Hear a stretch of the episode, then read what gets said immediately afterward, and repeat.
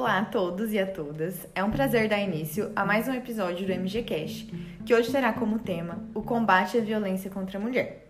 Receberemos como convidada a advogada, mestre e doutoranda em Direito das Relações Sociais pela Universidade Federal do Paraná, Mariana Barçalha Pimentel, e a advogada Camila Granado, que é vice-presidente da Comissão de Enfrentamento à Violência de Gênero da OAB, subseção de Maringá. Olá, Mariana e Camila. Muito obrigada por aceitarem o nosso convite para participar do MG Cash. Sejam muito bem-vindas. Olá, Natália. Olá, Camila. Eu é que agradeço pelo convite. É uma grande honra participar desse episódio para tratar desse tema que é tão importante e relevante. Olá, Natália. Olá, Mariana. Eu também agradeço imensamente essa oportunidade. Fico muito feliz de estar aqui para tratar desse tema que realmente é, precisa ser cada vez mais trazido. É, Para a gente iniciar, então, o dia 10 de outubro é o Dia Nacional de Luta contra a Violência à Mulher. Pouca gente sabe, mas a data foi instituída desde 1980 por, por conta de um protesto em frente ao Teatro Municipal de São Paulo contra o aumento de crimes contra mulheres no Brasil. Mariana, é, poderia esclarecer brevemente do que se trata a violência de gênero e se há alguma diferença entre violência de gênero e violência do, doméstica? E ainda, é, quais são os tipos de violência contra a mulher criminalizadas hoje no Brasil? Natália, sua pergunta é muito importante porque ela joga luzes a conceitos que são distintos, mas que muitas vezes são tratados como sinônimos. A violência de gênero é um conceito mais amplo que está relacionado com as violências decorrentes dos papéis sociais que são atribuídos às pessoas de acordo com o seu gênero. A complexidade desse tema é gigantesco, mas de forma prática e de forma mais sumarizada, nós podemos dizer que a violência de gênero guarda relação com a assimetria de poder existente entre pessoas que se identificam com o gênero masculino ou feminino, ou ainda em relação a grupos mais vulneráveis em detrimento de outros não vulneráveis. A violência doméstica ou familiar, por sua vez, no contexto do direito brasileiro, diz respeito à violência cometida contra pessoas que se identificam com o gênero feminino, ocorrida no âmbito doméstico, familiar ou em qualquer relação íntima de afeto. Segundo o artigo 5 da Lei Maria da Penha, configura violência doméstica e familiar contra a mulher qualquer ação ou omissão baseada no gênero que lhe cause morte, lesão, sofrimento físico, sexual ou psicológico e dano moral ou patrimonial. Hoje há duas principais leis que criminalizam a violência contra a mulher e ou de gênero, que tem, que são a Lei Maria da Penha e o Código Penal, que passou a prever como tipo penal o feminicídio. Muito boa sua explicação, Mário. Camila, é, considerando sua experiência no assunto, poderia nos dizer o que uma mulher vítima de violência de gênero pode fazer para buscar ajuda? A primeira coisa que uma mulher pode fazer quando ela for vítima de uma violência é procurar uma delegacia. Preferencialmente uma delegacia da mulher, por ser uma delegacia especializada e que o atendimento vai ser diferenciado, mas qualquer delegacia, uma delegacia comum também é, pode ser procurada.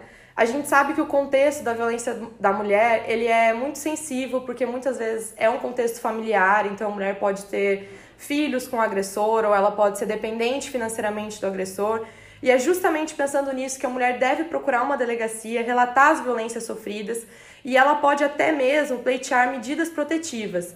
Como a Mariana citou, a Lei Maria da Penha ela vem justamente para amparar mulheres é, nessa situação de violência e ela prevê medidas para a proteção dessas mulheres. Então, o agressor ele pode ser afastado do lar, no caso em que o casal reside junto.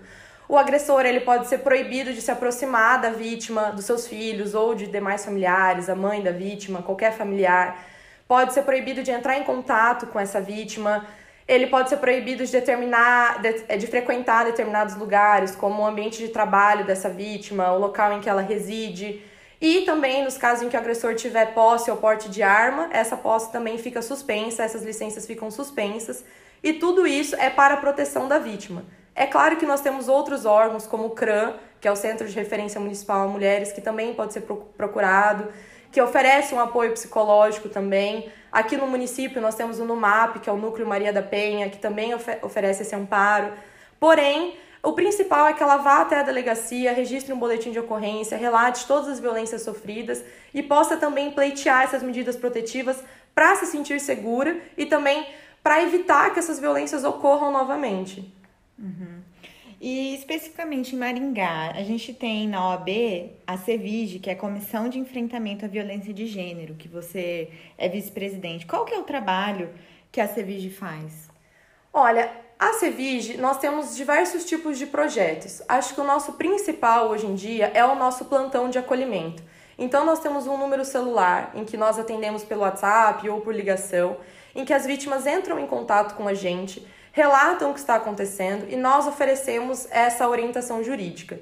Então, se a vítima está sendo sofreu alguma violência, a gente vai com ela até a delegacia, acompanha o registro de boletim de ocorrência, se essa violência foi física ou sexual e é necessário a realização de algum exame, nós acompanhamos a realização desse exame no hospital, no IML.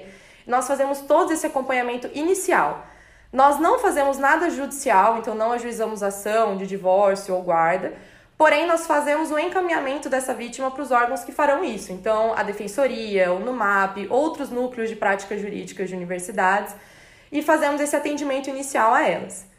Junto com isso também, nós temos outros projetos que é de conscientização da população a respeito da violência mulher, da violência doméstica. Então, nós temos um projeto junto com as atléticas aqui da cidade, com é, as atléticas da UEM, do Sesumar, em que nós atuamos em festas universitárias, fazemos um plantão de atendimento, distribuindo adesivos também sobre assédio.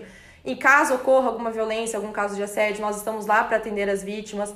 Nós vamos atuar, inclusive, é, nos jogos interatléticos que vão ter aqui no município, vamos estar fazendo um plantão lá. E nós também procuramos sempre fazer eventos é, para conscientizar essa população. Nós fizemos um recentemente em que falamos sobre o crime de estupro. Nós vamos fazer um próximo em novembro que vai falar sobre a aplicação da Lei Maria da Penha para mulheres trans, trazendo cada vez mais informação para as pessoas. Fazemos algumas capacitações para a prefeitura é, temos no futuro planos de fazer captação para guarda. Então, nosso objetivo é conscientizar e acolher essas mulheres o máximo possível.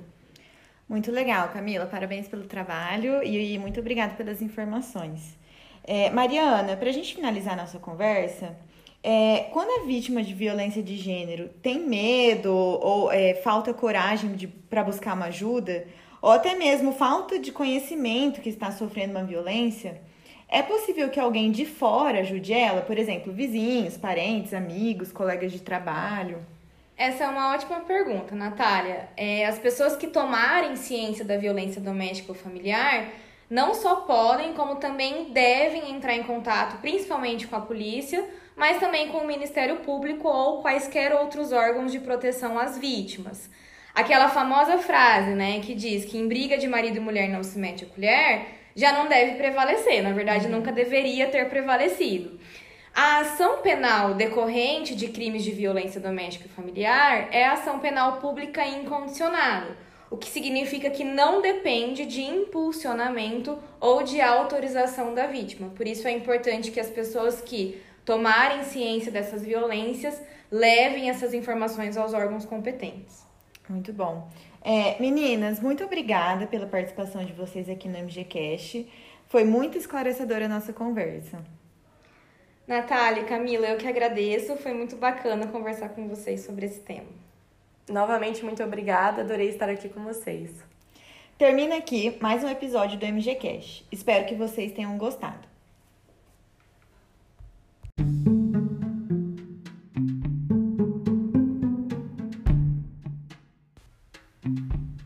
Termina aqui mais um episódio do MG Cash. Espero que vocês tenham aproveitado.